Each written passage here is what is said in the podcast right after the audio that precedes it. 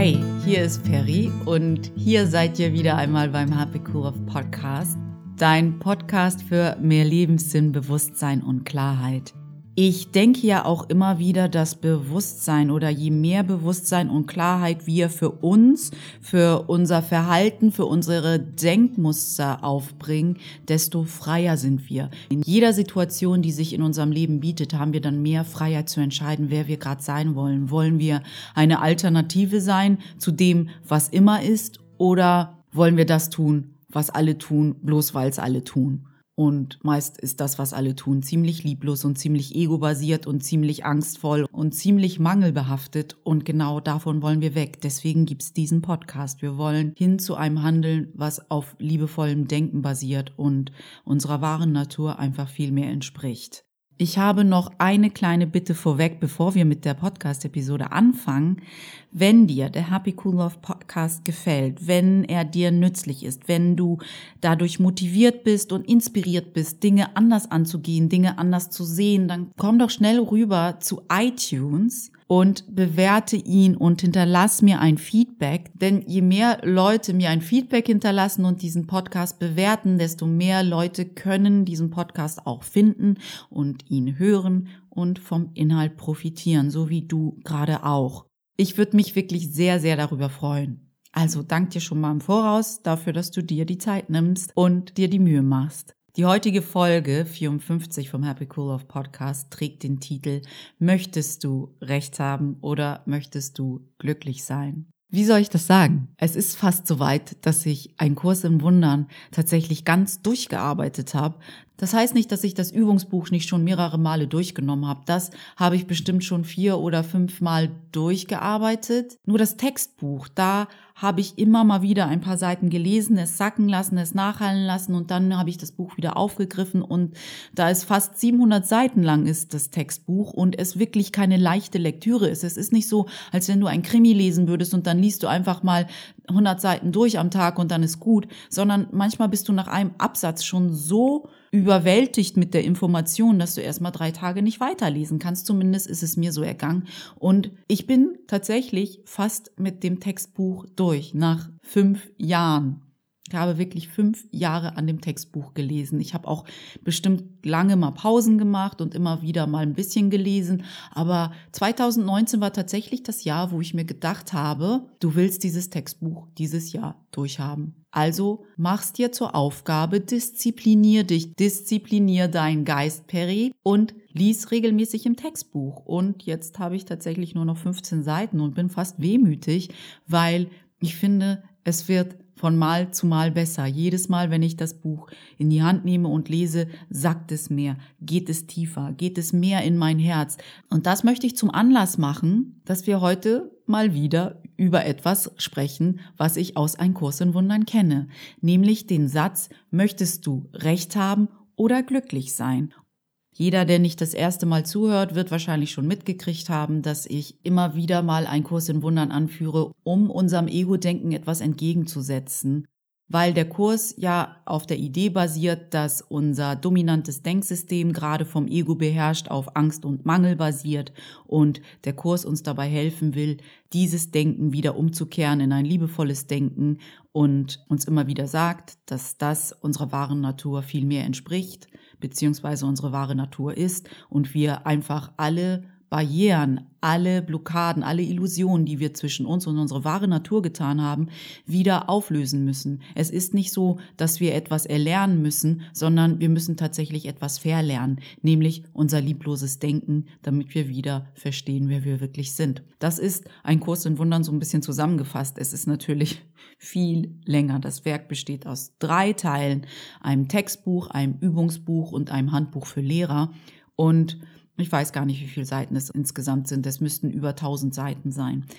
Dieser Satz, möchtest du recht haben oder glücklich sein, wird im Kurs mehrfach erwähnt und begleitet mich in vielen Situationen und in meinem Leben immer wieder. Er fällt mir immer wieder vor die Füße, wenn etwas passiert, wo ich denke, oh, du hast dich wieder darin verlaufen, recht haben zu wollen und du opferst gerade dein Glück dafür. Was normalerweise bei mir passiert, ich weiß nicht, wie es dir geht, wenn du recht haben willst, ist, dass ich mich völlig verkrampfe und völlig versteife, dass meine Sicht der Dinge die richtige sein muss und ich so ein bisschen Unglück verspüre, dass meine Umwelt es vielleicht nicht so sieht wie ich. Und dieser Satz ist wieder einmal in mir aufgekommen, als ich in einem Coaching saß mit einem wundervollen Klienten, der wieder in der Lage war, sich selbst so völlig, völlig fertig zu machen und ich mich gefragt habe, warum es uns so gut gelingt und so viel besser gelingt, etwas Fieses über uns selbst zu glauben, als etwas Schönes über uns zu glauben. Wir sind viel besser darin, Kritik an uns haften zu lassen, als ein Kompliment. Kritik halt immer so nach. Am Ende des Tages, wenn du dich mit deiner besten Freundin, mit deinem Kumpel, mit deinem Freund, mit deiner Schwester, mit deinem Bruder austauschst darüber, wie dein Tag war, erinnerst du dich eher an die schönen Dinge, an die Komplimente, an die tollen Dinge, die dir jemand gesagt hat oder die dir passiert sind? Oder erinnerst du dich eher an die Kritik, an etwas Blödes, was dir passiert ist an dem Tag? Was kommt zuerst auf? Es ist auch okay, dass wir über die Dinge sprechen, die uns irritieren. Es ist die Frage, wie wir damit umgehen. Ich meine aber, dass unsere Tendenz eher dahin geht, dass wir uns daran erinnern, was schiefgelaufen ist und nicht so sehr daran erinnern, was richtig gut war an unserem Tag. Wir müssen uns richtig trainieren, die guten Dinge nicht aus den Augen zu verlieren. Und in diesem Coaching saß ich dann und dachte, oh mein Gott, wir brauchen überhaupt niemand anderen, um uns fertig zu machen. Wir, das heißt unser Ego, schafft das schon ganz gut allein. Wir können uns so wundervoll fertig machen. Es ist unglaublich und mir bricht es manchmal das Herz, Menschen zuzuhören, wie sie sich selber so runterbuttern mit Dingen wie ich bin nicht gut genug, ich reiche nicht aus, ich bin nicht liebenswert, ich kann das nicht, ich bin zu alt, ich bin zu jung, ich bin zu hässlich, ich bin zu dick, ich bin zu dünn, ich bin zu dumm, ich bin bin zu klug, ich bin zu nerdig, ich bin, ich weiß nicht was. Wir sind so gut darin und es ist einfach ein Phänomen, dass ich beobachte, dass wir so gut darin sind, uns selbst zu kritisieren. Und wenn wir in der Lage sind, uns selbst zu kritisieren, und wenn unsere Umwelt tatsächlich eine Projektionsfläche ist, dann sind wir auch sehr gut darin, unsere Umwelt zu kritisieren. Genau diesen Zyklus sollten wir durchbrechen, wenn wir nicht Recht haben wollen, sondern glücklich sein wollen. Was hat das Ganze mit Recht haben zu tun? Ganz einfach. Wir gehen mit diesen Überzeugungen, dass wir in irgendeiner Art und Weise unzulänglich sind, in unsere Umwelt. Und dort in der Welt versucht unser Verstand überall Beweise dafür zu finden, dass unsere Überzeugungen stimmen. Wir wollen Recht haben. Ob uns unsere Überzeugung nun wehtut oder nicht, wir möchten Recht haben. Wenn ich zum Beispiel über mich denke, ich bin nicht gut genug, und das ist meine Überzeugung, die ich habe, seitdem ich sechs Jahre bin, dann gehe ich durch die Welt bewusst oder unbewusst und suche und suche und finde natürlich auch Beweise dafür, dass diese Überzeugung stimmt, weil mein Ego möchte ja recht haben, mein Verstand möchte ja recht haben. Und wenn dein, mein Ego oder mein Verstand Beweise dafür gefunden hat, passiert dann Folgendes. Siehst du, war doch klar, ich bin nicht gut genug. Das wusste ich ganz genau. Und dann steigern wir uns in diese Überzeugung rein. Wir füttern sie ja nochmal mit Energie, dadurch, dass wir Beweise im Außen finden. Und wir finden ja nur Beweise im Außen, weil unser Filter so ausgerichtet ist. Unser Filter könnte ja in jegliche Richtung ausgerichtet sein. Es ist ja unser Filter.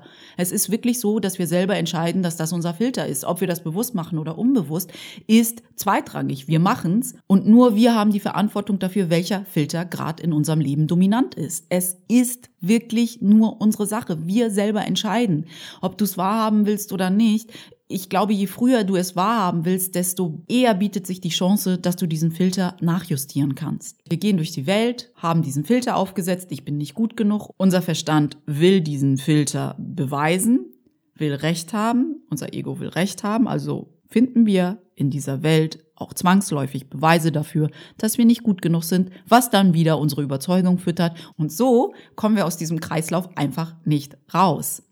Ein Kurs in Wundern heißt es tatsächlich, wir Menschen möchten die Wahrheit selbst begründen. Und ich glaube, da fängt unser großes Problem an, weil wir Recht haben wollen. Wir denken in unserer so eingeengten, in unserer so limitierten Wahrnehmung liegt die Wahrheit. Und genau da ist die Wurzel allen Übels begraben. Weil wir machen das auf Kosten unseres Glücks. Wir selbst haben eine Welt erschaffen, die sich bedrohlich und unbeständig anfühlt. Es war niemand anders. Aber wir möchten diese Verantwortung dafür dennoch nicht haben.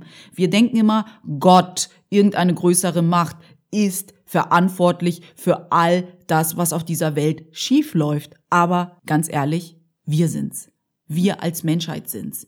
Es ist nicht Gott, der die Umwelt kaputt macht. Es ist nicht Gott, der Geld über alles gestellt hat. Es ist nicht Gott, der vergessen hat, Mitgefühl, Güte, Liebe und Menschlichkeit walten zu lassen. Das ist nicht Gott, das sind wir als Ganzes. Nicht jeder von uns ist so, aber wir als Masse haben etwas verlernt, nämlich liebevoll zu denken und zu handeln im Großen und Ganzen. Und das Ergebnis sehen wir an dieser unbeständigen und bedrohlich wirkenden Welt.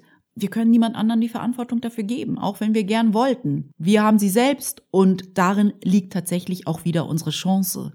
Wir wollen Recht haben als Menschen insgesamt und als Individuum auch. Und dann haben wir uns Überzeugungen angesammelt, die meist sehr kritisch und bedrohlich und unbeständig sind. Und dann haben wir einen Gott erschaffen, der bestraft, urteilt und uns als sündig sieht. Also ein Gott, der ist wie wir. Wir haben einen Gott in unserem Ebenbild erschaffen wir sind sogar so weit gegangen, dass wir Gott in einen Körper gesteckt haben. Ich kenne aus dem Religionsunterricht immer noch diese Idee, dass Gott ein Mann ist mit irgend so einem weißen Gewand, mit einem weißen Rauschebart und der sitzt da auf irgendeinem Thron in den Wolken und sagt dann, du bist sündig, du hast einen Fehler gemacht, du musst bestraft werden, ich bin sauer auf dich. Ehrlich, warum tun wir das? Warum sollte Gott sein wie wir? Kann es denn sein, dass er was anderes ist und wir ihn nur zu unserem Ebenbild gemacht haben? Warum sollte, warum sollte Gott denn so beschränkt sein wie wir? Wie kommen wir auf so eine absurde Idee? Ich weiß nicht, wie du es siehst und wenn du dazu eine Meinung hast, dann hinterlass mir auch gerne eine Nachricht. Ich möchte ja auch gern darüber diskutieren, was ihr darüber denkt, aber ich komme wirklich zu keinem anderen logischen Schluss, außer dass wir Gott durch unseren Ego-Filter gepresst haben und auf einmal war er in einer menschlichen Gestalt und war genauso kritisch und genauso verurteilend wie wir selbst. Und kein Wunder, dass wir dann Angst vor Gott haben. Wenn Gott dann so ist, hätte ich auch Angst vor Gott. Aber ich glaube nicht, dass Gott so ist. Ich glaube, Gott ist vollkommene Liebe und Gott ist auch nicht ein Körper und Gott hat auch kein Geschlecht, sondern Gott sieht gar nicht das, was wir sehen. Glück bedeutet, dass du in der Lage bist, die Möglichkeit zuzulassen, dass du dich irrst. Immer, wenn du nicht hundertprozentig Frieden empfindest, kannst du dir sicher sein und ich meine wirklich sicher sein, dass deine Wahrnehmung derzeit nicht ist, wo du urteilsfrei durch die Welt gehst. Glaub es mir oder nicht, aber unsere menschliche Wahrnehmung, deine menschliche Wahrnehmung ist nicht die absolute gesamte Wahrheit. Immer wenn du das denkst und Recht haben willst, wirst du damit enden, dass du unglücklich bist. Es geht einfach nicht anders weil wir uns einfach irren. Unser menschlicher Filter ist nicht die absolute Wahrheit lass uns doch mal logisch, das, lass uns das mal logisch aufziehen. Wenn deine Wahrnehmung die Wahrheit ist, dann muss diese gleiche Prämisse ja auch für den Nächsten, für jeden Menschen gelten auf dieser Welt. Also muss die Wahrheit von dem Menschen, der gerade neben dir steht, genau so wahr sein. Die Wahrscheinlichkeit, dass er eine andere Wahrheit hat als du, ist ziemlich groß. Also was ist dann die Wahrheit? Seine Wahrheit, deine Wahrheit, etwas dazwischen, nichts, auch wenn ich versuche jetzt logisch daran zu gehen, dass ein Mensch in der Lage ist, über die absolute Wahrheit zu verfügen, wie soll das gehen? Wessen Wahrheit ist dann die absolute Wahrheit? Meine, deine? Wie geht's denn dann weiter? Also muss die Wahrheit eines Nächsten genauso wahr sein wie die deine oder genauso falsch? Was ist, wenn du dich in deiner Wahrnehmung irrst? Was ist, wenn wir uns alle irren und es mehr gibt? Mehr als nur ich bin gut oder schlecht, richtig oder falsch. Was ist, wenn du deine Urteile über das, was gut und was nicht gut ist, einfach mal fallen lässt und dir erlaubst zu denken, vielleicht ist da mehr. Vielleicht irre ich mich. Vielleicht gibt es eine andere Möglichkeit, die Dinge wahrzunehmen hier ist, wo Vergebung mit ins Spiel kommt. Ich weiß, dass wir, und ich habe über Vergebung und über diese ganzen Prinzipien, die ich gerade wieder mit euch bespreche, schon mehrmals geredet. Und es geht auch gar nicht darum, dass wir das nicht verstanden haben. Wir haben schon wahrscheinlich oft genug gehört, was die Prinzipien, was ein sinnvolles und ein liebevolles und ein glückliches und zufriedenes Leben ausmacht. Es geht nicht darum, es zu hören, es geht darum, es in die Praxis umzusetzen. Und dafür können wir es nun mal nicht oft genug hören, weil wir vergessen es immer wieder. Wir vergessen es und vergessen es. Sobald uns jemand triggert, ist die Wahrscheinlichkeit groß, dass unser Ego lauter spricht, als dieser Frieden, der uns wirklich ausmacht. Unser Ego ist schon sehr machtvoll, weil wir es über unser Leben hinweg sehr gut trainiert haben und ihm auch diese Macht gegeben haben über uns. Also, Vergebung kommt jetzt ins Spiel. Und ich weiß, dass ich dieses Prinzip von der Vergebung schon ein paar Mal hier im Happy Cool Off Podcast erklärt habe. Aber für alle neuen Zuhörer will ich gern nochmal darauf eingehen, dass es eine ego-basierte Art gibt, Vergebung zu sehen. Nämlich, dass jemand etwas richtig Schlimmes getan hat und wir, da wir jetzt ja spirituell sind und total erleuchtet, ihm diese Sünde verzeihen, obwohl wir wissen, dass er was Falsches getan hat. Und das ist nicht Vergebung, wie ein Kurs in Wundern sie definiert. Den Aspekt der Vergebung, den ich für unsere heutige Episode interessant finde, ist, dass wir Vergebung als ein Prinzip verstehen, das uns hilft, uns für die Möglichkeit zu öffnen, dass das, was wir denken, was passiert ist, gar nicht wirklich passiert ist. Dass wir jenseits der offensichtlichen Geschichte noch mehr sehen können. Die Tür für dieses Meer wird uns geöffnet durch das Prinzip der Vergebung, wie ein Kurs in Wundern sie lehrt. Vergebung heißt nicht, dass wir jemanden einen Fehler einfach durchgehen lassen. Es heißt auch nicht, dass wir gutheißen, wenn etwas offensichtlich auf menschlicher Ebene verletzend war. Wir alle haben eine Verantwortung dem Leben gegenüber. Und wenn es eine andere Art gibt, Geschehnisse zu betrachten durch die Vergebung, spricht das uns nicht frei davon, mit Güte, Liebe und Achtung vor dem Leben zu agieren. Falls das nicht geschieht, sollte das nicht ohne Konsequenz bleiben. Dennoch können wir Konsequenzen mit einem Bewusstsein für dieses Mehr treffen oder ohne dieses Bewusstsein. Für mich bedeutet Vergebung vor allem, also in diesem Zusammenhang mit, ob wir Recht haben wollen oder glücklich sein wollen, dass ich in der Lage bin, die Möglichkeit zuzulassen, dass es eine andere Wahrheit gibt als die, die ich mir in meinem Kopf ausgemalt habe. Was wissen wir denn schon wirklich in unserer begrenzten Wahrnehmung? Was? Was wissen wir, wovon wir sagen können, es ist absolut wahr? Wissen wir wirklich, dass das, was passiert ist, nicht zu unserem Besten ist? Wissen wir, was zu unserem Besten ist?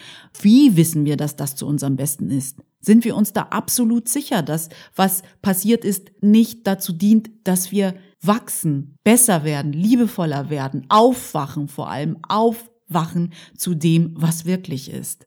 Aus meiner Sicht ist es schon eine Art von Vergebung, dass ich in der Lage bin zu sehen, dass das Verhalten eines anderen Menschen nicht meiner Kontrolle unterliegt, nicht meine Angelegenheit ist und ich sie dann vom Haken lassen kann, wenn es darum geht, glücklich zu sein. Was auch immer eine andere Person tut, auch wenn sie mich kritisiert, sie tut es nicht meinetwegen. Es ist nicht meine Angelegenheit, ob sie mich kritisiert. Und wenn ich es zu meiner mache, dann habe ich ein Problem.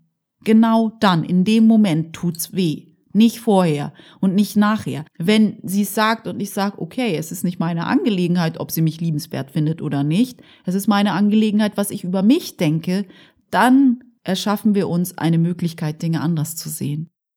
Durch Vergebung lassen wir also einfach nur zu, dass es auch eine andere Möglichkeit gibt, die Dinge zu sehen. Eine Art und Weise, die vielleicht weniger weh tut es ist mir sehr wichtig, jetzt noch ein Wort zu Vergebung zu verlieren, wenn es um Selbstvergebung geht. Uns selbst zu vergeben fällt uns meist am allerschwersten. Das heißt, eine andere Art zu wählen, uns selbst zu sehen, fällt uns am allerschwersten. Ich glaube, was das Ego so unglaublich gruselig macht, ist, dass es uns nicht nur einredet, dass wir etwas Falsches getan haben, sondern dass wir per se insgesamt falsch sind. Es ist nicht so, dass das Ego uns sagt, ach, das war ein Fehler macht nichts, können wir ausbessern, sondern das Ego sagt uns, du bist ein Fehler. Du reichst nicht aus. Du bist nicht gut genug. Fühl dich schlecht, weil dann bin ich in der machtvollsten Position, in der ich sein kann. wenn du dich schlecht fühlst, dann bin ich machtvoll. Genau so denkt unser Ego. Und deshalb möchte es uns nicht nur einreden, dass wir etwas falsch tun, sondern dass wir einfach per se verkehrt sind. Und das ist das Gefährliche am Ego.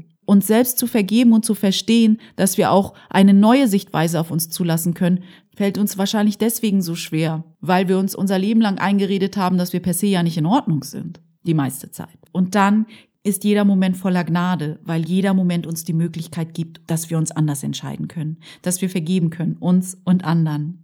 Und dann kommt vielleicht die Frage in dir hoch, um Gottes Willen, warum tun wir das alles eigentlich? Warum sind wir so hart zu uns? Warum sind wir so kritisch mit uns und unserer Umwelt? Ich glaube tatsächlich, dass wir so sind, weil unser Ego diesen Moment nicht wahrnehmen will. Wenn wir diesen jetzigen Moment wahrnehmen, ohne Urteile, urteilsfrei, bedingungslos, unsere Aufmerksamkeit nur auf diesen Moment lenken, dann passiert etwas mit dem Ego, nämlich es stirbt. Es ist überflüssig. Wir brauchen es dann nicht mehr. Und genau das will unser Ego ja immer wieder verhindern. Das Jetzt, das Hier und Jetzt, dieser Moment ist das einzige, was wir haben, was wir dem Ego wirklich entgegensetzen können.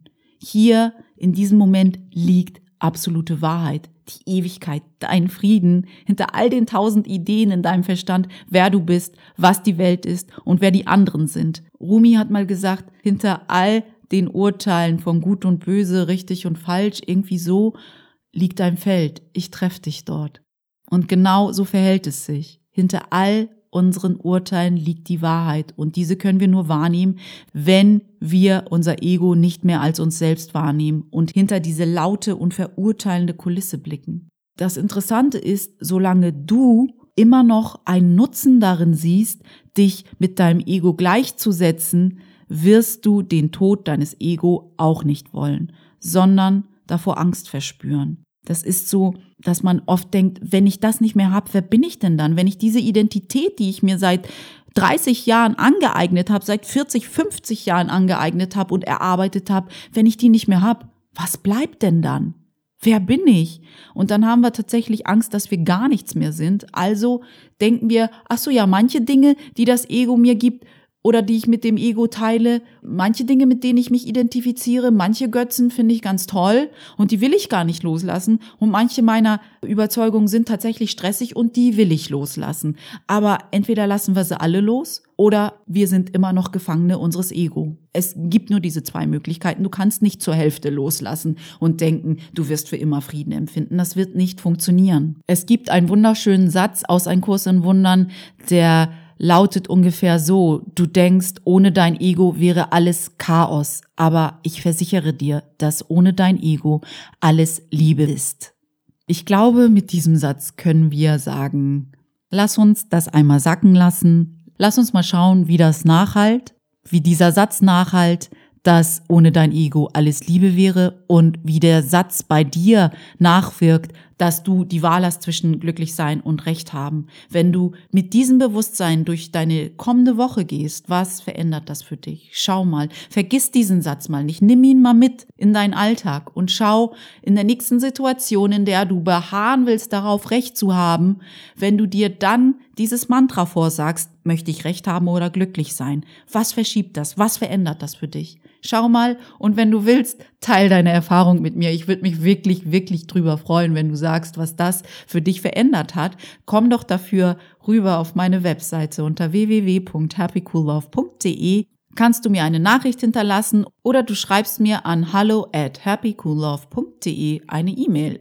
Wenn du dich dafür interessierst, was ich noch so mache, außer Podcasten und über das Leben philosophieren und mir Gedanken machen, wie wir wieder zurückfinden zu unserer Wahrheit und unser Bewusstsein dafür schärfen, was wir wirklich sind, komm doch einfach mal rüber auf meine Webseite unter www.happycoolove.de und ansonsten bleibt mir wohl nicht viel übrig, außer dir eine wundervolle Restwoche zu wünschen. Und ich hoffe wirklich, dass du sehr gut auf dich aufpasst. Wir sprechen uns nächste Woche wieder hier beim Happy Cool Off Podcast. Und bis dahin alles Liebe, deine Peri.